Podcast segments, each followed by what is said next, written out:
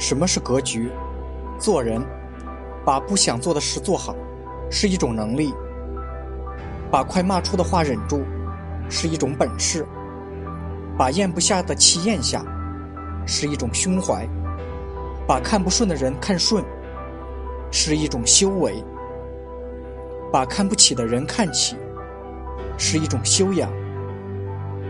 遇事，从自己身上找问题，一想就通；从别人身上找原因，一想就疯。高度不一样，格局就不一样。